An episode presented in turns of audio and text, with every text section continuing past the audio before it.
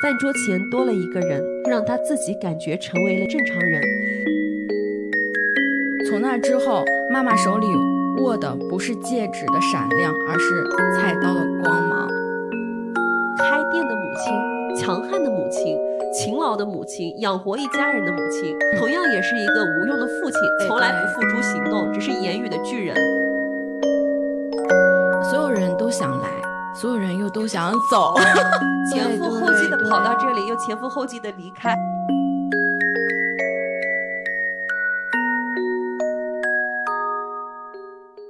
Hello，大家好，欢迎来到读不完。我是今天也很想要和大家一起读书的花发发。我是幺幺，非常开心今天和花花一起为大家录制这期节目，一起分享我们俩都非常喜欢的一本书。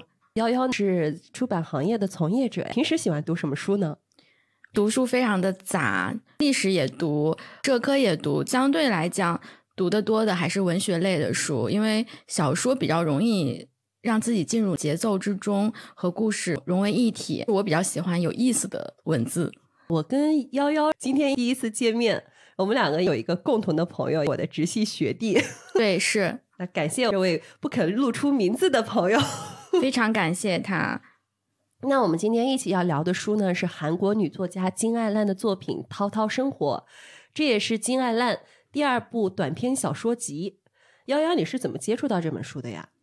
我最开始的时候也是经朋友的安利，让我看他的《你的夏天还好吗》，我很喜欢。接着我就在朋友圈看到了你的案例和分享，是你告诉我应该怎么去读他的书，按照什么顺序，然后我就完全按照你的顺序来读的。哦，我忘了吗？你这么讲，我都快忘记了。我个人的阅读顺序也是从你的夏天还好吗开始的。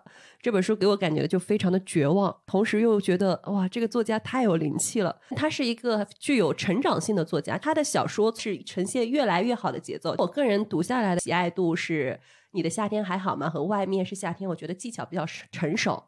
短篇小说里面第二喜欢的其实是《涛涛生活》，我觉得这部小说没有你的夏天还好吗那样技法的绚烂，但叙述的非常的平实，让我觉得贴近我自己的生活。它里面母亲、父亲、儿女、子女，然后包括生活中的意象，都是无时不刻让我感受到，它就是放在我生活中的一个摄像头，所以就特别安利给了我的朋友。那你刚刚说的我很认同。我后面看他外面是夏天的时候，我非常明显的感觉到叙述上就成熟了很多。但是涛涛生活呢，确实给我更自然的感觉，而且里面的故事有很多，我会有画面感。悲伤的点我到现在也记得，我就会觉得为什么人会这么苦。上一期我跟一个朋友录制你的夏天，还跟我说。痛苦就是生活的本质，人就是循环往复的痛苦。看他的书有这种想法，怎么还能这么苦？为什么这一篇更苦了？你刚刚说到一个金爱烂读书的阅读顺序啊，我可以跟大家简单的介绍一下，他的短篇小说强于。他的长篇小说以及强于他的散文。如果大家看不了他的六部作品，我更推荐大家去读他的短篇小说集。只选一本，那是你的夏天还好吗？那如果你更想阅读贴近生活的感觉、生活的质感，那我更推荐《涛涛生活》这一本。你在里面可以找到你身边所有人的影子和他的生活的痕迹。那下面就请幺幺来简单介绍《金爱烂涛涛生活》这本书。《涛涛生活》是金爱烂的第二部短篇小说集，收录了八篇作品。那这八个故事里面呢，它有成长于饺子馆的女孩，有一直在考试、考编、追求稳定生活的青年，哦，也有任劳任怨养育子女、对生活不抱怨的母亲等等角色。它主要是聚焦于城市中的很多具体的形象。那透过这些形象，作者也并没有告诉你什么道理，也没有给你提出生活的一个备案。很多的感受，我觉得大家在阅读的过程中，从这些很具体的、鲜活的人物身上能够体会到的，你会觉得我还蛮幸运的。读到小说的结尾，更多的感觉就是生活还在继续，无论这个。截止点是好的还是不好的，那只是人生过程中的一个节点罢了。它基本上所有的结尾都没有给你一个很明确的方向。我觉得这也就是生活本身。这八篇小说中，因为读的时间已经久远了，我现在印象最深刻的应该是《刀痕》和《涛涛生活》。我不知道你最喜欢的篇章是什么？刀痕那个确实我也是我印象最深刻的一篇，然后那个圣诞节那一篇我印象也很深刻。那我们今天可以花一点篇幅来简单介绍一下我们印象最深刻的篇章吧。你先来，我先说一个跟这本小说同名的作品《涛涛生活》吧。刚刚幺幺也介绍了，他写的是出生于饺子管家的女儿，他们这家的房子，大家在生活中应该是有体会的，商住一体的屋子，前厅是对外经商的饺子馆，里面是卧室，有一个非常小的细节，其实他们一家并不富裕，但是妈妈还是在这个基础上给女儿买了一架钢琴。女儿每天要在母亲的饺子馆开张的时候练钢琴，虽然听起来音乐悠扬，其实如果懂行的人会觉得有一点点土气。钢琴不是一般家庭会拥有的一一种乐器，它好像属于比普通人就是挣扎于生存线上的那种家庭要更上层一点点的，好像并不满足于现有的生活的一个象征。这个女孩呢，并不是一个特别有天赋的人，每天就是象征性的去练习一下，后来也就放弃了这架钢琴。一开始我是觉得这个小说并没有特别打动我，直到这个女孩的父亲因为帮人家做保，然后家道中落，把母亲的饺子馆盘掉了去抵债，所以为了还钱，为了省钱，一家不得不搬进了就是半地下室，半地下室。搬家的时候，钢琴也搬走了。新房东一家看到他们搬了一个钢琴，就直接要求说他们不允许弹钢琴，不允许发出任何声响。如果发现他们弹钢琴，那么就请他们搬走。这个钢琴本来好像还是可以象征性的用一用的，但是在他们拮据的生活中，钢琴已经完全没有用的。小说写到这里，我就觉得钢琴好像它已经成了一个纪念碑，纪念过往好像还不错的生活，纪念曾经有过那种。超越于普通生活之上的一个生活，住地下室。大家看过那个《寄生虫》吗？雨水倒灌的时候，家里的一切都泡在水中。他的姐姐其实也是住在半地下室，姐姐的男朋友醉醺醺的来地下室找姐姐，然后女孩回到家，家里的一切都被水给泡了，钢琴也泡在水中，其实已经发出不了声响了。在这个时候，她突然产生了一种弹钢琴的冲动。雨水倒灌，污水横流。他坐在钢琴架前，在脑海中弹了一曲悠扬的乐曲，是他小时候练琴的时候永远弹不下来的乐曲。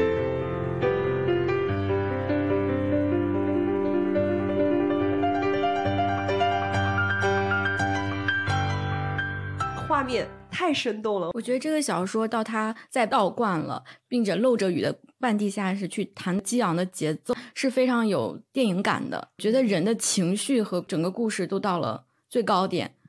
而且我觉得，就像他们当时负债搬家，所有人应该都不理解母亲为什么要留下这架钢琴，因为好像在这种阶级或者这种生活环境下，他们应该带走的、应该拥有的是洗衣机、是电饭煲，是这种必须的生活家具，然后。钢琴是一个非必需品，但为什么他的妈妈一定要买一架钢琴给他呢？瑶瑶，你是怎么理解的？其实我当时看到这一段的时候，因为它是这本书的第一篇嘛，我那会儿还是一种懵懵懂懂的感觉，我就想这个钢琴和饺子馆。脑子里一直在设定哪边坐着客人，他应该摆放在哪个地方。我当时就很困惑。我小时候也曾经希望拥有过一架钢琴，但并没有在很小的时候拥有它。毕竟它还是一个价格很高的单品。然后我想，这个妈妈她蛮让我感动的。她在这种经济压力比较大、老公也没有很靠谱的情况下，她仍然有一种造梦的力量。他仍然愿意给这个生活添上一件或许不合时宜的装饰品。我的经历可能有点类似，就我小的时候也特别羡慕别人家有琴。我们那时候的生活条件还没有这么好，不是家家户户都有钢琴。我家甚至连个电子琴都没有。小的时候，大家去上兴趣班，我邻居家是有好几架电子琴。我当时每天就听着他们家跟我同龄的小朋友在那练电子琴，我真的是非常非常的羡慕。我也很想让我的妈妈给我买一架，但是我当时的家庭条件不允许。看到小说里面这个妈妈。也没有多少文化，靠着饺子馆来养活一家人，养活爸爸，养活无用的爸爸，养活我和姐姐，养活一家几口。他好像把钢琴变成了一种，就我刚刚说，它不是一个生活必需品，它好像成了一种精神象征。虽然他做的所有事情都好像在跟风，觉得比他高一点点的阶层的人家里会有，所以我也想要拥有。哪怕这个钢琴在当时。不是质量最好的钢琴，但也已经是他能竭尽所能买到的最好的一个奢侈品了。人对生活好像总有一点点更上升层次的一种向往，这种精神力量还是很重要的。我看的时候其实蛮诧异的，结合我的成长期，就为什么我不能拥有？为什么我我爸妈并没有在那个时候？往上够一下，或许他也能够得到，但他觉得这个东西对我们而言还过于奢侈了。是这个里面的妈妈，她也没有什么文化，做着一份挺辛苦的工作，然后面对着沉重的教育成本，面对着一个无用 还要找麻烦的老公，她还是坚持去做了这件事情。这里面其实还有一个很反差的感觉，难以想象嘛，在饺子馆的另外一边放着一架钢琴。他写了一个很生动的细节，说他母母亲在外面，因为饺子馆面粉飞扬，他在屋里面弹钢琴，他的钢琴键上也有一些白色的粉末在那儿飞舞，钢琴键上还留着一点点粉末的痕迹。哇，这个细节写的太好了。他那句话是这么写的：面粉颗粒在阳光下纷纷飞舞，触摸键盘的手指下埋藏着白色的指纹。就这个和作者个人的成长经历就息息相关。展开讲讲。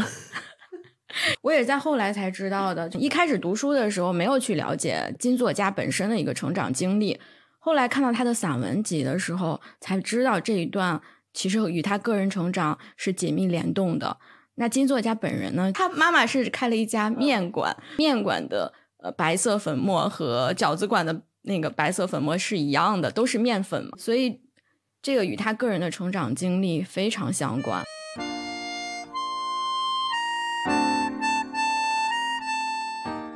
另外一篇小说《刀痕 》是我们两个读完以后交流的一个小说，到底是刀痕的妈妈还是涛涛生活里面的妈妈是饺子馆的老板？因为他们两个都开了一家店，都是食物的店面。刀痕这篇小说设定上跟涛涛生活是有点类似的，妈妈开了一家面馆。这把刀他拿在手上二十几年了，已经被时光消磨的越来越薄。妈妈拿着这把刀，切了不知道多少面条，切了多少的食材，做了多少的泡菜，把它养大。这个面馆也经历过生意兴隆的时候，也出现了相似的事情。爸爸是一个活在瞬间的人，他赚的钱只为自己开心。爸爸可以一口答应他，让他去上私立学校，但是支付学费的是妈妈。我读到这里的时候，心里就很触动，好像这种事情也见怪不怪了。可是你还是心里会抽动一下，一个吃苦耐劳的妈妈和一个无用还要找事的爸爸。爸爸其实在结婚的初期就已经让妈妈失望了。爸爸把 送给妈妈的结婚戒指都拿去抵押，也就没有追回来。比较生动的一一段就是妈妈去世的那个阶段，正好和他开头的那句话呼应了。刚开始我不太懂他说的那种把带着刀痕的食物吃到肚子里，原来这是一种物理性的心痛。到这个故事后半部分，你就明白了，是因为妈妈生病了，面临死亡。后来妈妈死亡的那一段，他描述的非常非常精彩。她正在怀孕的期间，我没办法吃下任何东西。直到他回到了妈妈生活的地方，看到了妈妈放在桌子上的那把刀，用那把刀切开了苹果，他吃下去，觉得整个人好像复活了，又重新充满了力量。是，妈妈。用切过那么多食物的刀，浸润着她刀痕的食物，划过了她的食道，感觉妈妈好 像就跟她生活在一起的感觉。这一篇是最扎痛我心的一篇。记得我当时看完这本书的时候，我真的是泪流满面。你刚刚也介绍了这个故事的设定，跟刚才的涛涛生活有点类似。她也是一个开店的母亲，强悍的母亲，勤劳的母亲，养活一家人的母亲，同样也是一个无用的父亲。那这个父亲不能成什么气候。一结婚就让母亲失望，中途还出轨，总是给儿女许诺说我可以给你做什么，但是从来不付诸行动，只是言语的巨人。他也是借了高利贷，就欠了很多钱，他们原来攒的那些钱都被他花天酒地给花嗯掉了。父母大吵了一架，爸爸冲到厨房，拿起了妈妈就是用来砍菜的刀，说他想自杀，想要去死。他们两个就谈了一下，然后爸爸就握着刀 昏昏睡去。他打着呼噜酣睡的时候，就觉得天哪，爸爸为什么这么无用？他怎么可以这么安逸、这么乐观？明明把一家人的生活都毁了。女儿不理解，明明已经知道了爸爸出轨，为什么妈妈还是照常的给一家去做饭？对，才突然发现，他们一家经济生活，不管是富裕还是不富裕的时候，他和姐姐从来没有饿过肚子。母亲会为他们准备各种各样的食物，比如说春游、秋游的时候带好出行的食物啊、饭点啊。平时日常生活中也从来没有亏亏待过他们的个肚子。他还问他妈妈，就为什么老用这个刀？什么样的刀算一把好刀？妈妈并不理解他问的这个问题是什么。妈妈也不是一个特别有文化的女人，她说只要能切的好东西就是好刀呀。你怎么连这个都不懂呢？其实，在妈妈还活着的时候，在女儿成长的过程中，她并不理解妈妈对厨房以及这些刀对她的一个含义。她很讨厌厨房的味道，尽管她吃的东西的味道都来自于这个厨房之中。她脑海中的妈妈经常就是蹲在地板上磨刀的一个形象，嗯还有一个非常生动的细节，就是露出了半截骨瓣。妈妈是个好好妈妈，妈妈是个好女人，妈妈也是一把好刀。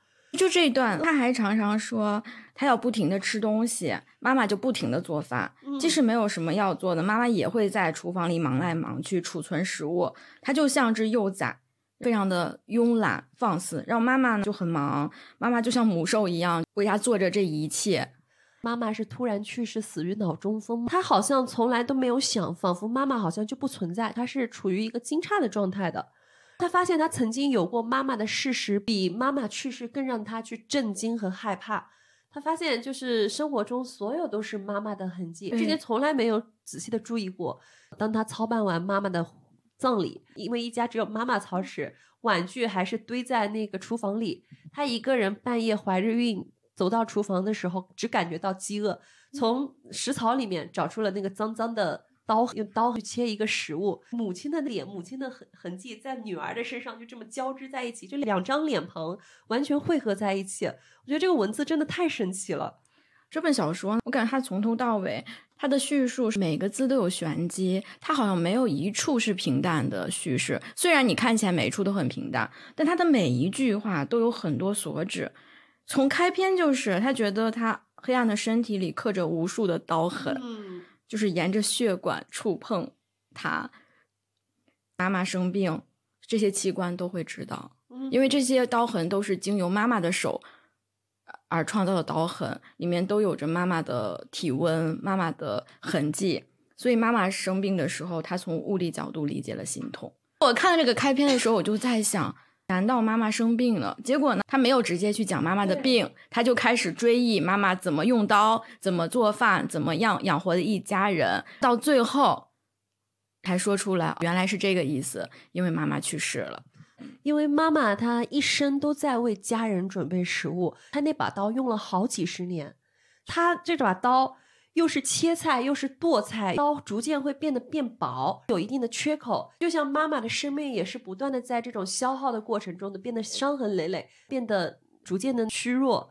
然后他吞下妈妈用这些刀做出来的食物，好像也吞下了这些食材上的这些刀痕。还有一一个段落说，妈妈花了一千五百元买了这把刀，就是感觉上当了，好像又没有。不过这是新生活的必需品，这里我都没有觉得有什么。但他后面写，从那之后，妈妈手里握的不是戒指的闪亮，而是菜刀的光芒。这里我就感觉到是一个女性角色的转变，就怎么说呢？觉得挺难过的。这个像不像老派少女购物路线？说每个女性在步入婚姻、成为妈妈之前，也都是阳光明媚的少女。当她成为了一个母职，成为了撑起一个家庭的角色的时候，她好像自然而然的褪去了原本应该有的一个懵懂。太写实了。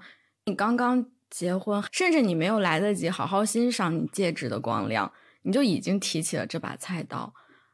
这个东西跟我的成长就非常的像。听到长辈说，我妈妈在结婚之前是一个什么家务都不会做的人。因为我我姥姥是一个很勤快、很勤劳的女性，非常的能干，就她不怎么让孩子干活。我妈妈呢又非常喜欢读书，很擅长学习，所以她可能这么多年的一个使命就是好好读书学习。直到跟我爸结婚以后，她什么都会了。每次想这个事情，我都觉得很难过。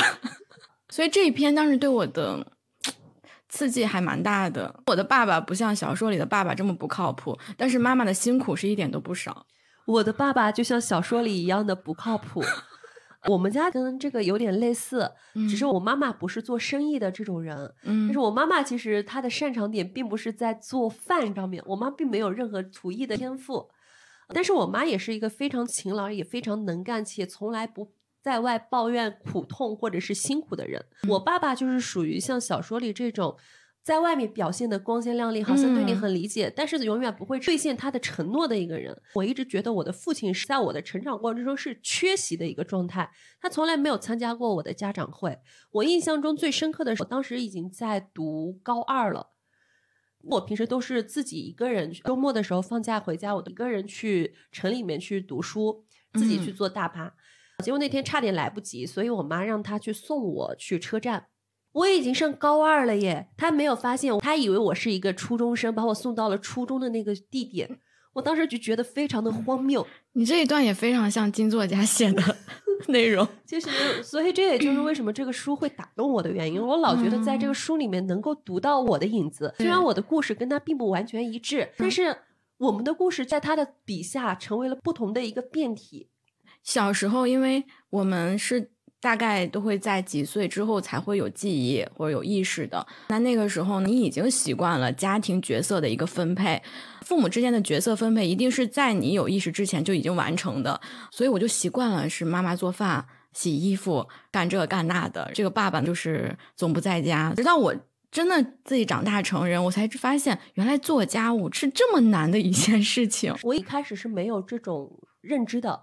因为我是一个饮食特别挑剔的人，嘴很刁。我一直觉得我妈做饭特别难吃。从实话来讲，我妈做饭确实不是那么美味，也不是那么有天赋。她喜欢用很多油，调料加的很重。我是一个嘴巴相对来说比较清淡的人。我妈的脾气也很暴躁。当我说她做的饭不好吃的时候，我妈就会暴走，说你行你上。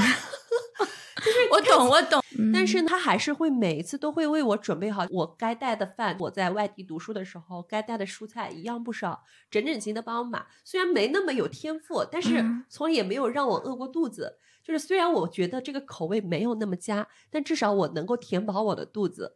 他自己知道厨艺不佳，也会在这个基础上去添加几个我喜欢的从外面买回来的那个菜。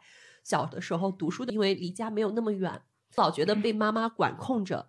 然后我发现离家好远的时候，突然有点想念我妈妈做的不是那么好吃的菜。我才发现妈妈的爱其实非常的简单，她可能就是在普通的一餐一饭里面，只是当时我们太习以为常了。就是这样，我因为我很好养活，我跟花花不太一样，我是一个吃饭不挑剔，什么都觉得好吃，给我做饭的人会有成就感的。那我再好养活，其实小时候也会有我更想吃什么这种情况。我那个时候经常跟我妈说，为什么老吃这个东西，老吃这个炒饼，而不是那个东西？我妈就说：“你上你上学，我上班，但你下了学你就吃饭就行了，我下了班还要跟你做饭。你有没有想过我有多辛苦？”我妈妈当时跟我说这句话，我觉得挺好的，她没有把我当成一个。小孩儿好像小孩儿只能得到妈妈的那个呵护，孩子们就要尽量的去满足他。她从来都不是这样的一个妈妈。她虽然会为我付出，但她一定要给我讲道理、摆事实。她说：“我们都很辛苦，你有你的职责，我有我的工作，但是我下了班要为你做饭。那这个时候你不要太挑剔，我也很累了。只可惜我现在才明白这些道理。我小的时候真的是太挑剔了。如果我能早一点的话，我觉得我妈妈应该会。”在我的成长过程中，觉得就是成就感，不是成就感，就会觉得呃心里舒服很多。因为我是一个不太懂事的女儿，我就是天生的没有那么挑剔。当我觉得我不想吃的时候，我也会说。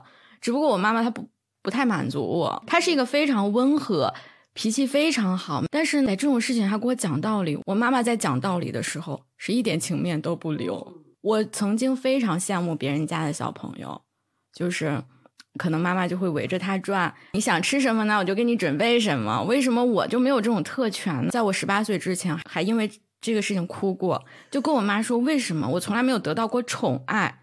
我不是说爱不爱，我是要宠。我有过这种控诉，我妈就说我不是那种类型的妈妈，不是一个非常细心的妈妈。我能做到这样，也尽了我所能了。就现在想一想，这两个故事，我们刚刚聊的第一个涛涛生活，还有我们现在聊的刀痕，都让我们感同身受的原因，就是它太像我们现实的生活了，明显的能够感觉到那种生活的骨肉和血肉感，太生动了。我觉得这种技法真的是很难有。你想啊，饺子馆可能大家会写，但是饺子馆里面有一架钢琴。这种就很少。写，母亲是一家之主，为一家准备食物，这个场景也很常见。但是通过这个场景，衍生出了一个家庭通过这把刀是怎么维系起来，以及这个生活又是怎么失去的，这种写法就不太常见。他把生活中最普通、最常见的意象。又用他非常有技巧的那种笔法把它展现出来，很厉害的厉害的。我觉得超越其他同龄的作家好多好多。因为这个太写实了，最常见的生活不容易写的这么的活灵活现。我们日常是看得到的，但是因为它太常见了，所以我们反而会忽视掉这。我觉得他是一个非常会抓住生活细节，并且会把它记录出来的一个作家。他仿佛就在我们生活中安装了一些摄像头。全景式的呈现，其中关于父亲的这个形象，这两篇里面的父亲，嗯，有相似之处，也不是绝对一样，他也很像我们日常中会见到的那些父亲。我们现在不是经常有一个说法叫“丧偶式育儿”嘛？父亲也是家庭中很重要的一环。在我们现在的生活中，父亲承担的可能是挣钱养家，但是他缺失了所有孩子成长的关键环节，把重担、把家务、把陪伴小孩都交给了母亲或者是女性。但是这个里面的父亲，他更让人觉得难以接受一点，非常的无用，而且扯后腿，不太懂事。也就是由于父亲是比孩子更幼稚的一个角色，是一个停留在不成长阶段的一个人，他也没有为此感到内疚，他心安理得，而且过得非常的安逸。我觉得这里面所有的父亲好像都是这样，父亲乐观的惊人，就欠了很多钱还能呼呼大睡，打着鼾，真的是乐观的惊人。我当时觉得这个写的好妙啊。非常非常的妙，金安澜他有好多小说里都写过父亲的形象，父亲无一例外都是一个无用的角色，但是他的无用又呈现出了多种不一样的。我觉得就是说他在同样的一个故事架构里面都展现出了千姿百态的写法，铁打的无用，但是各有各的无用之处，各有各的荒唐和荒谬。但是这种父亲是确实存在的。还有一点我比较触动。当他写这些父亲的时候，他并没有去道德审判他，他就是直接的呈现、描述、客观的描述他的个性，描述他的所作所为，展现他的语言。我就觉得非常的自然流淌，你就知道他是个什么样的人了，并且他给出的一个故事的发展的脉络也非常贴合现实。他就是这样的一个人，他闯了祸，有人为他解决了麻烦。他还停留在自己的生活状态里，持续下去。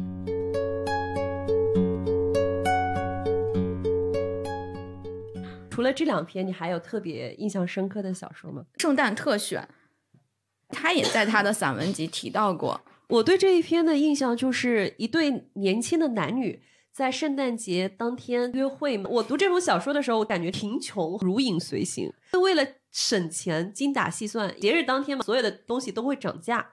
他们两个人就在寒冷的街道上压马路，不断的去聊天。聊着聊着，坚持不下去了，各回各家。回到家里没多久，他的妹妹也约会回来了。穷人连节日在外面潇洒的度过一晚的可能都没有。圣诞特选，如果有能给他一个标签的话，是贫穷，贫穷的年轻男女。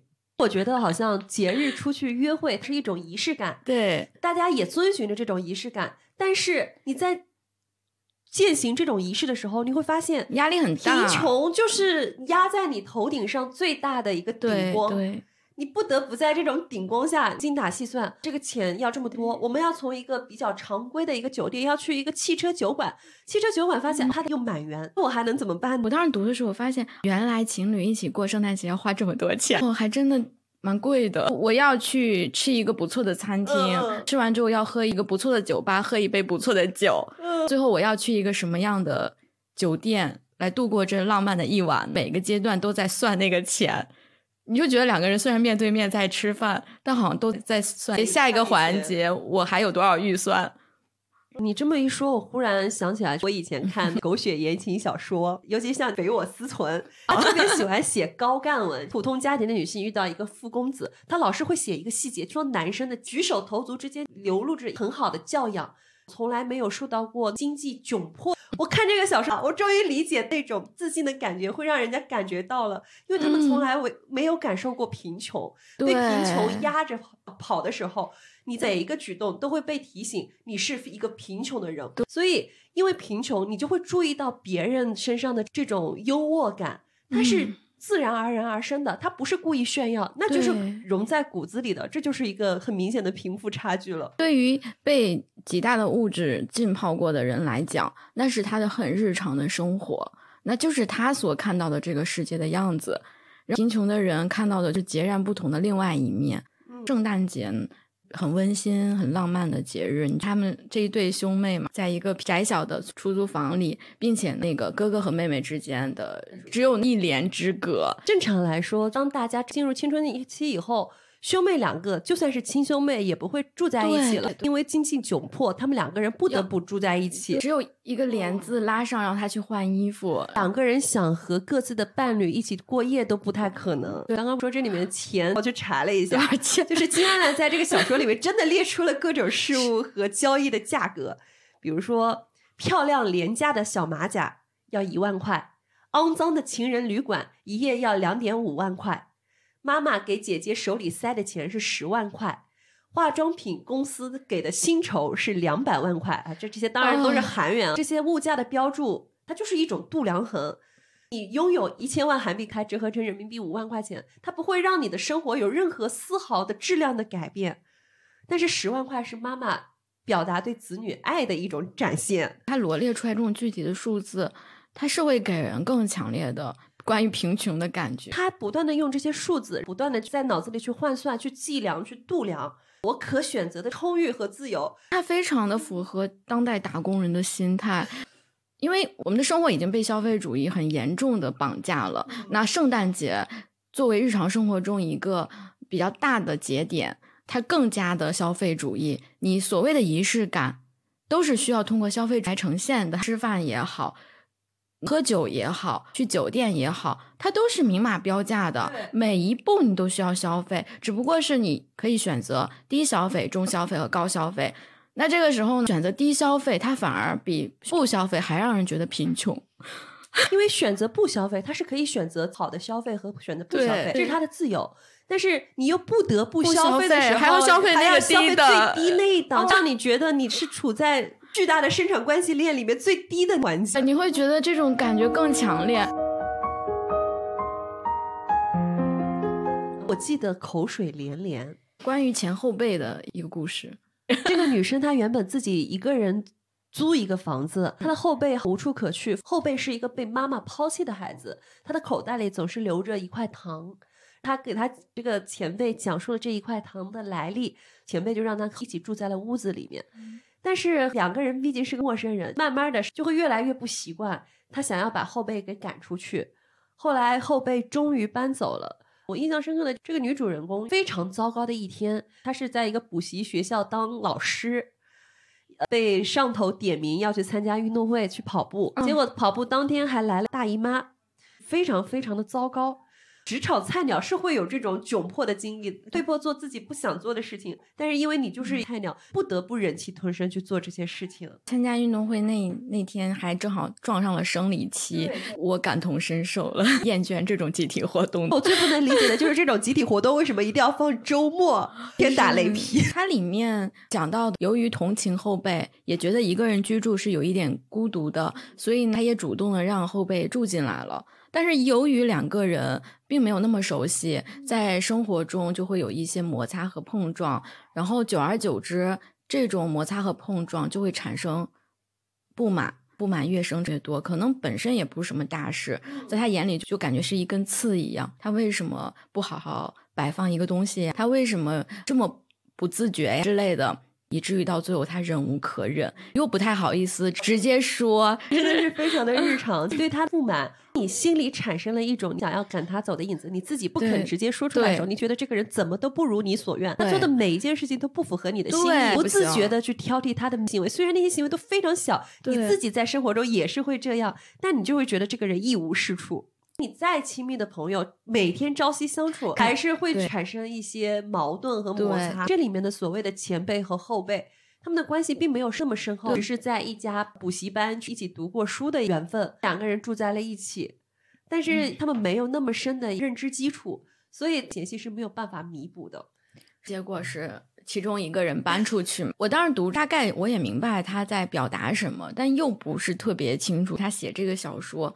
还有没有其他更深刻的指向？你有没有别的理解？都市人是非常孤独的。这部小说跟我们刚刚说的一个主题——贫穷，还是相关的。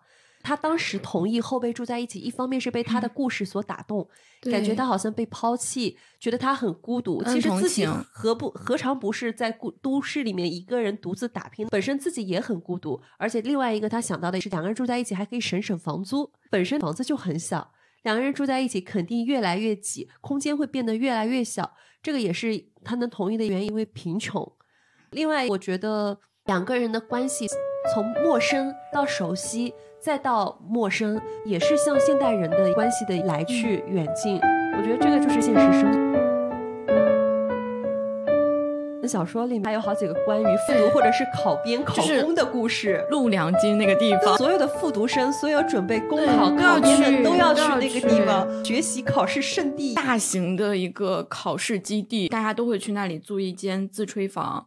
为什么这些人都要出来这里住着学习，而不是住在家里学习呢？在家里不是房租都不需要了吗？有的人上课，有的人都不上课的，就只在里面学习。因为我感觉就在这儿自习，这个地方还是有很多韩国自己本身的一个地域属性和他们的一个政治文化特色。看这个几个故事，就是祈祷过子午线都写了这样的一个生活，我就觉得，嗯，韩国人为什么所有的人都好像都在这样的一个地方经历过、漂浮过？陆良金好像就成为了那一些人过独木桥必须经过的一个地点。好像你不管走向哪里，你都要在陆良金停一站。然后你才走向自己自己的未来的前途之光，很神奇，我很想去这个地方看一看。他描述的那种自吹房，有单人间，也有几人间，大家睡觉的时候就把那个床铺铺到地上，白天自习就把它卷起来。我能够想象到空间摆设，然后你就会想到《一九八八》里面德善和他姐姐，白天就把它收起来，住在别人的半地下室里。大家一定要从这个地方。考出去，去脱离他们所在的一个阶层和当时的生活，对于他们来说，在那地方学习考试就是他们那段人生的全部。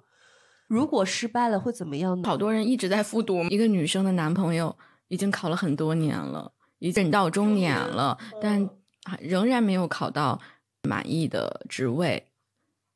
你不从这个地方飞跃过去，你的人生就一事无成。你一定要从这儿过关斩将才可以。我一开始类比的是国内的衡水中学，好像大家都要在这样的一个学校里面密集的去学习，他们的目标只有一个，就是通过考试。陆良京这个地方，大家在这地方读书，在这个地方拼命的学习，不能通过考试，他们没有任何的竞争力。考试是。他未来人生中的一块必须要的一个跳板，如果连考试都过不了，他的人生可能什么都做不了了。所有的人，不管是什么样的学历背景的人，似乎都要经过陆良金，通往他们前途的光明之处。这个地方能带给他希望，但是陆良金这个地方很有意思，所有人都想来，所有人又都想走。有一波人走了，又来了新的一波人。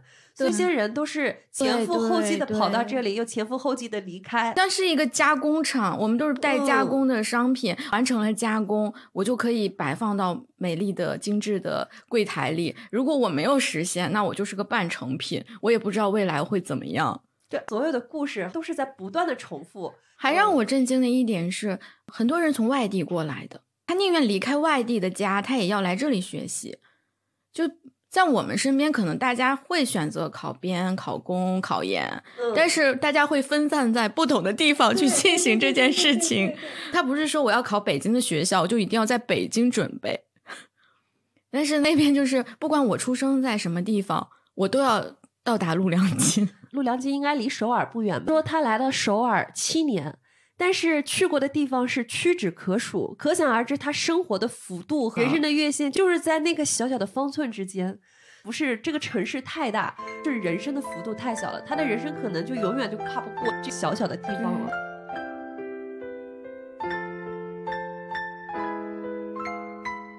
接下来就进入我们播客的保留环节—— 诗朗诵环节。我们结合一些让我们印象生动的语句，来简单的分析分析这本书的特色。我们可以呃轮流来。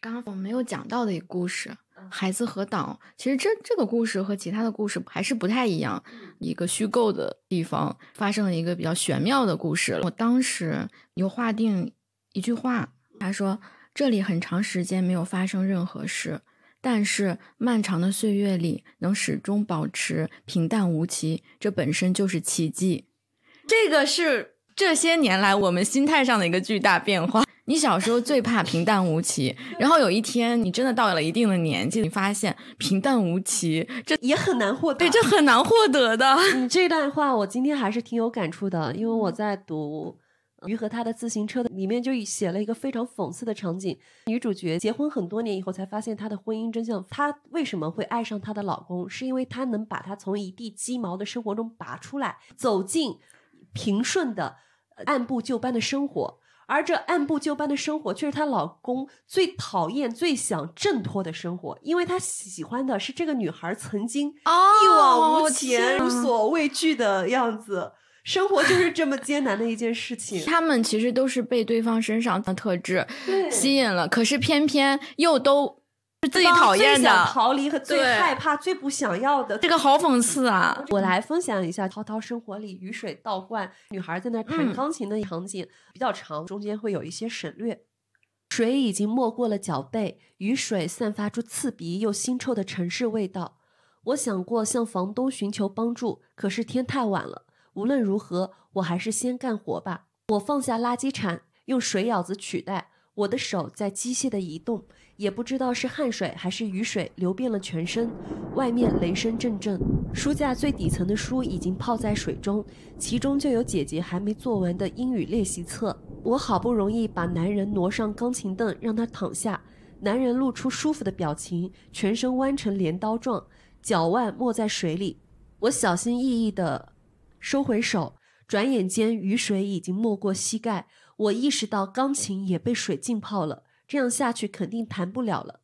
那一刻，仿佛有一辆全速飞驰的摩托车发出轰隆隆的声音从我心头划过。摩托车扬起的尘土间，几千个饺子犹如气泡般若隐若现。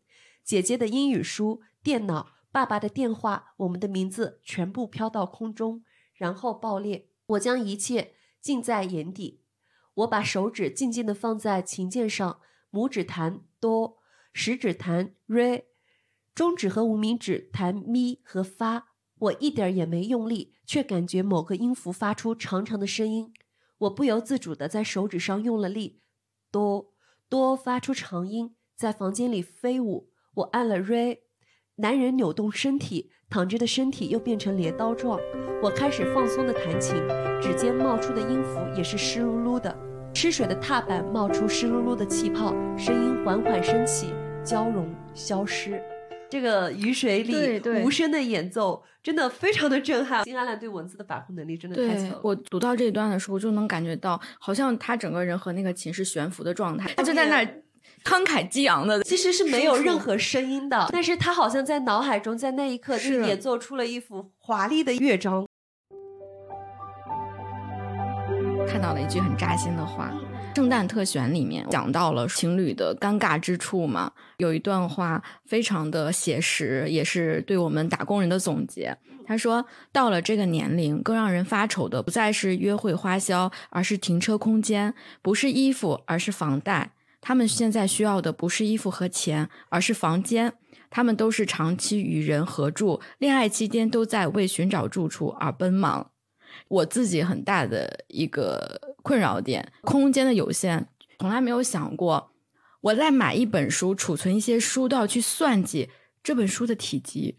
这几年。”在北京生活以后，你会想还能买多少本书放在这个空间里？我现在买书的时候就会想，我真的一定要买吗？我可不可以等一等？电子网站上万一有？因为我所在的生活空间真的非常的狭小，多一本书都会成为一种负担，特别的扎心。我就在想，压压垮我生活的竟然是一本书的重量。我想跟大家分享一下《刀痕》里面，当他。昏睡了三天三夜，到厨房里用妈妈的刀去切了几个苹果的那个瞬间，好，厨房里乱糟糟的，仿佛还坚守着妈妈晕倒前的样子。洗碗池上的面碗堆得老高，搁板上滚落着腌了的洋葱和几个苹果。很快，我的视线停留在菜板之上，就在妈妈的菜刀前，刀斜躺在菜板上，在黑暗中静静的闪光，刀已经磨得越来越薄。仍然保持着锋利和优雅的光芒，难以忍受的食欲忽然袭来，好想切点什么东西吃，好想让内脏变得湿润。正好隔板上随意摆放着苹果，我一手拿苹果，一手握起刀，刀柄正好正好适合我的手。咔，绿色果皮上出现小小的伤痕，我把刀刃插进里面，旋转，咔嚓咔嚓。黑暗的厨房里，削苹果的声音静静的荡漾。苹果在我手里自转，展示着自己的宇宙，散发着清新的香气。我顺利的削掉了苹果皮，一次也没有断。圆圆的果皮落在我的皮鞋上，我长吁一口气，张大嘴巴咬了一口苹果。母亲的刀切下的苹果，顺着我的喉管流进了我的身体。就是这一个瞬间，它出现了一种满足感。最后虽然留白，但是你能够想象的那个画面。对，而且他还跟他最开始的那些描述有一个呼应，都呼应起来了。从此之后，我可能吃东西都会想说，这个上面有没有母亲的刀痕？之前是真的很难想象，从刀痕这个细节进去，发现那么大的一个世界。有一段是口水连连里和后辈一起住的那个时候，后辈在他家住下了。关于住到什么时候的话题，谁都不愿意提起，感觉似乎有些别扭。他茫然的猜测，父辈复学之后，或是攒了钱之后就会离开，家务自然由两人分担，生活费也少了。除了放假，总是很晚下班的他，开始给后辈发信息：“我需要买些什么？有没有需要的东西？”两个人弯腰坐在地上吃炒年糕，讨论当天发生的事情，商量交税。偶尔也会坐在电脑前看电影。他认识到和人同住最美好的瞬间就是一起吃东西的时候，饭桌前多了一个人。这个事实本身就让他自己感觉成为了一个正常人。原来饭桌不再是普通的饭桌，而是很久以前留下来的历史悠久的饭桌。好像就是对面有一个人吃饭，你就真的有了社交属性，意识到自己不再是孤零零的一个人，多么的寂寞。读这些书，你真感觉到人真是一个社会群体需求很高的动物。有人能够一起吃饭，是让你产生幸福感的，让你觉得你不是一个孤独或者是被遗弃的人。之前我看《最完美的离婚》，男主角在路上遇到了一个大叔，大叔说：“两个人一起吃的才是饭，一个人吃的那叫饲料。”是这个，吃着饲料就着垫子榨菜。归根结底，他们两个能住在一起，也是因为孤独。一个人要接受孤独是需要非常大的勇气的。过子午线里面，他有一段关于陆良金，他是这么写的：他说，二零零五年秋天，我家在人群的缝隙中看到了首尔的灯光。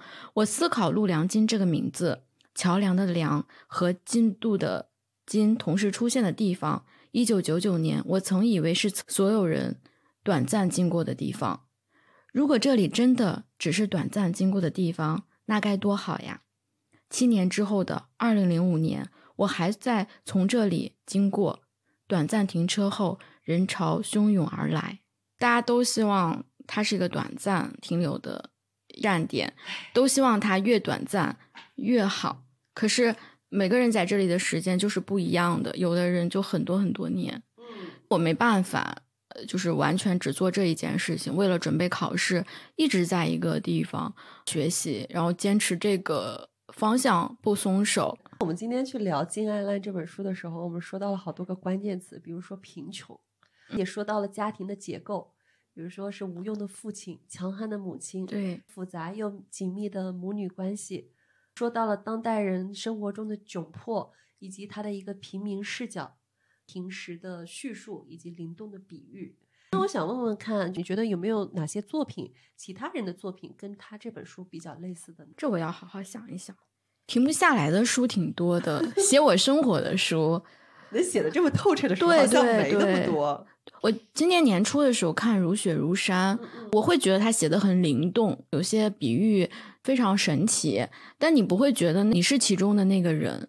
因为他的那个角色还是跟我的生活有一些距离。如果用演员的那种分类，就你觉得他是个特型的人，他不是大众中的那么一个。我我非常理解，因为我觉得《如雪如山》它还是一个高度戏剧化的处理。对，他虽然写了七个 Lily，七个 Lily 也是我们生活中那种普通的人，但是他表现出来的那个切面那个故事是高度戏剧化的。他有些情节是会发生在生活中的，但是他的一个艺术处理又是远离我们生活的。那个人物最终的加总，我能很明明确的知道他不是我，但他其中可能遇到的某些情节是我生活中的一部分。可是。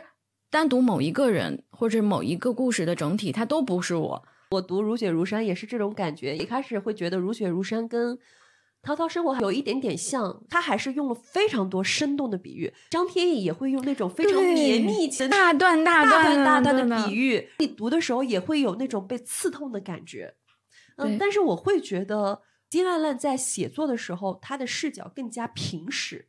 有的时候，当你的比喻或者是修辞用的过多的时候，你读下来你会觉得累。是，而且我要想一下，他这个比喻的所指又是什么？对，会有这种时候，会有这种时候。所以我是当时会觉得，虽然他们两个很类似，我们也经常拿他们去类比，但是在读这读这个小说的时候，你会觉得还是有功力上的差别。我在想，他是否我会想到一个导演叫李沧东。韩国有几个代表的导演，李沧东，他是一个作者型的导演，他描述的也都是普通人，不是那么成功的人，是底层的普通人。他跟金恩烂那个镜头切入视角是基本上是类似的。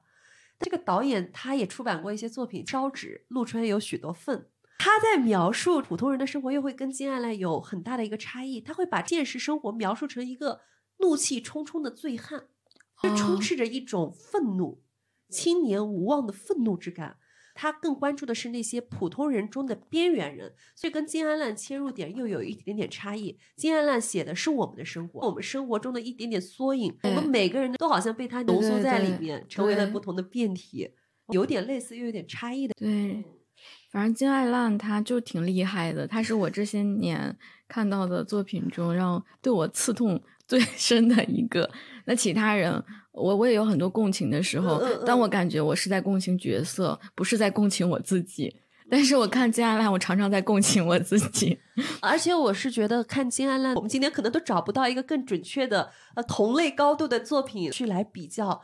我觉得金爱烂他还把空间感表现的非常的透彻和准确。对他写一个非常逼仄的。地下室写一个呃 炊房，写兄妹两个挤在一起合租的一个小破出租屋，你能够想象到那个具体的画面感，而且他很擅长捕捉或者抓住就是人比较尴尬的那一个瞬间，把他的那种情绪会无限的去放大，就产生了文字的延宕感。我觉得就好像生活已经这么破碎了，他把生活最破碎的那个瞬间留下的痕迹捧给你看。我是一个空间想象力不太好的人，物理就不太好。很多时候我看书描述走廊啊、楼梯呀、房间呀，我就要想半天，这个这个位置 是怎么样子的。但是金爱烂他描述出来，你就不用自己去去画那个图，你就知道它大概的一个布局，然后你并且能感受到这种张力。它空间其实也给了文字本身很大的力量。我有点像，我也是，就空间想象感非常差的，一几何永远是最差的。但是读他的书的时候，脑子里真的能迅速建构，就非常具象的展现在我眼前。而且我是觉得金安烂还有一个非常厉害的点，就是金安烂是一个不断成长的作家。他的每一个作品，他都有他的颠覆性和成长性。很难得的是，他写的那些主人公也是在不断成长的。更难得的是，他还是在不断的写作。所以我读金爱烂的作品，可以一读再读。他的写作手法，他的写作能力，也是跟着我们的年龄，随着他的年龄的增长，一同在进步和飞跃的。我还挺惊喜的，因为我常常觉得作者写东西都。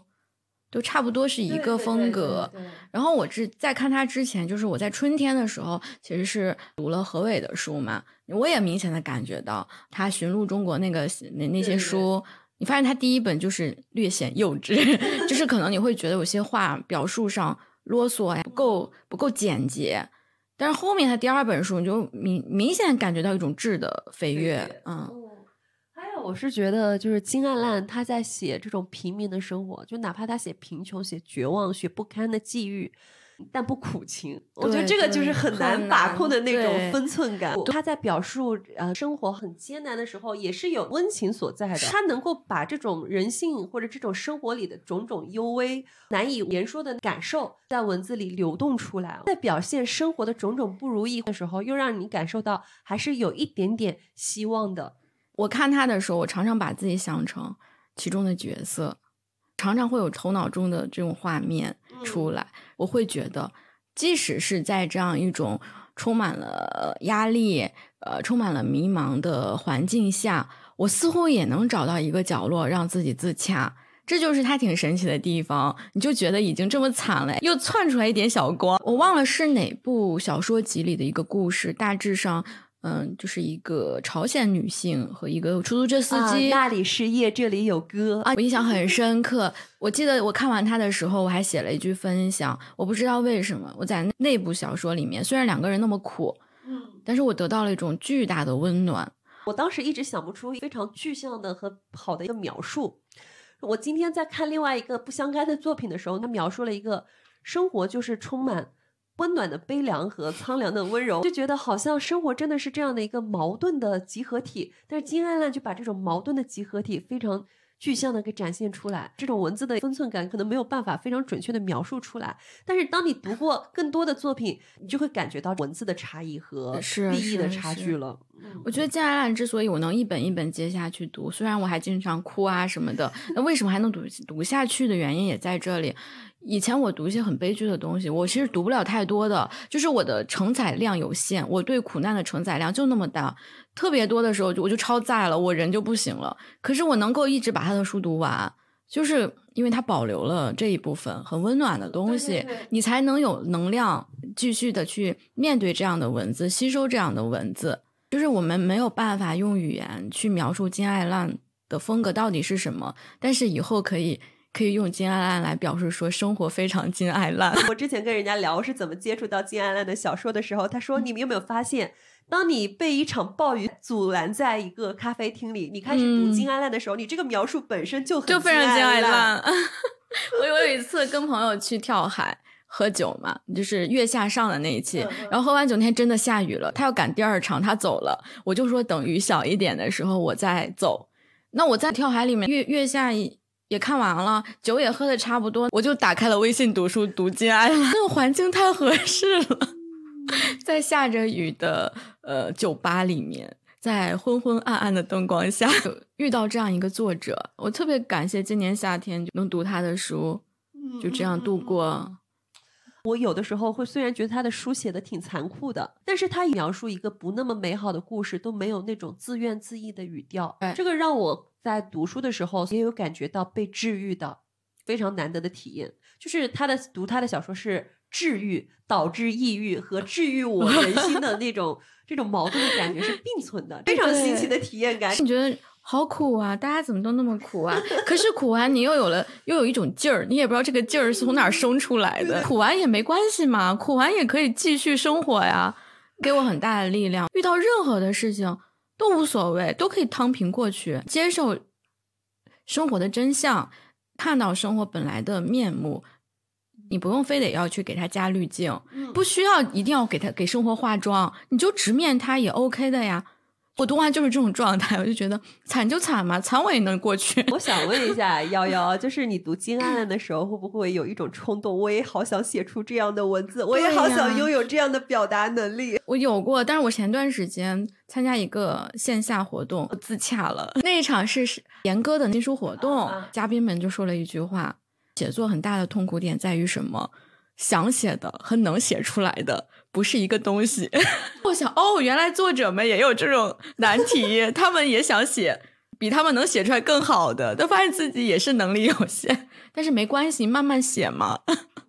我们今天聊了很多啊，金安兰描述的生活就是普通人的生活，嗯它可能有一点点苦，但是这种苦呢，跟我们平时读的表达苦难的小说小说却完全不一样。如果大家有空的话，可以去读一读金安兰的《淘淘生活》，它应该比阅读你的夏天还好吗的体验要好很多，因为你的夏天还好吗？它那八个故事真的是卡顿在生活最崩坏的瞬间。你不知道下一步会是怎样，你的心是永远是悬着的。它真的就卡在那里，普通人是找不到答案的。我觉得就是在涛涛生活里，你可以找到普通人、平民的生活中的幸福。这种幸福不是看起来和和美美、带着滤镜的，对他鸡飞狗跳，手里举着刀在你后面追赶、吵你、骂你的那种幸福感。那你在读他的小说的时候，你会被这种细节所打动。所以我觉得，如果大家有空的话，一定可以读读要读一读金安兰。对，而且我觉得《涛涛生活》是最与生活相贴近的不是每个人的生活一开始就光鲜亮丽，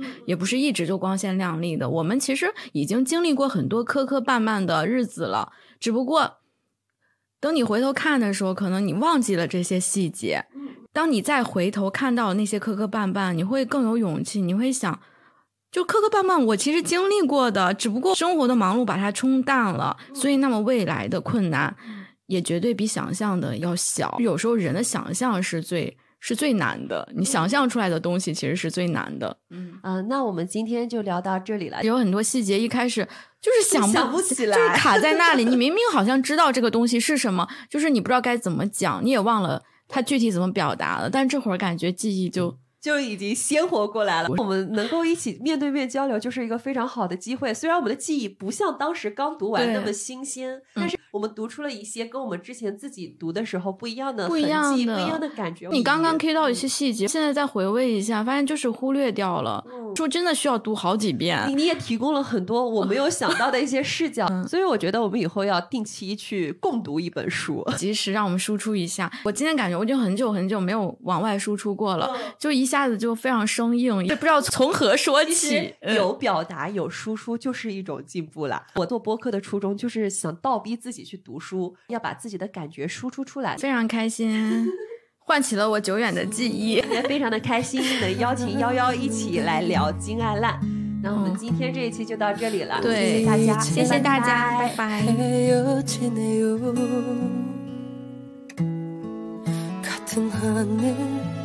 다른 곳에 있어도 부디 나를 잊지 말아요. 차가운 바람이 손끝에 스치며 들려오는 그대 웃음소리. 내 얼굴 비치던 그대 두 눈이 그리워 외로워 울고 떠올아요 입술이 굳어버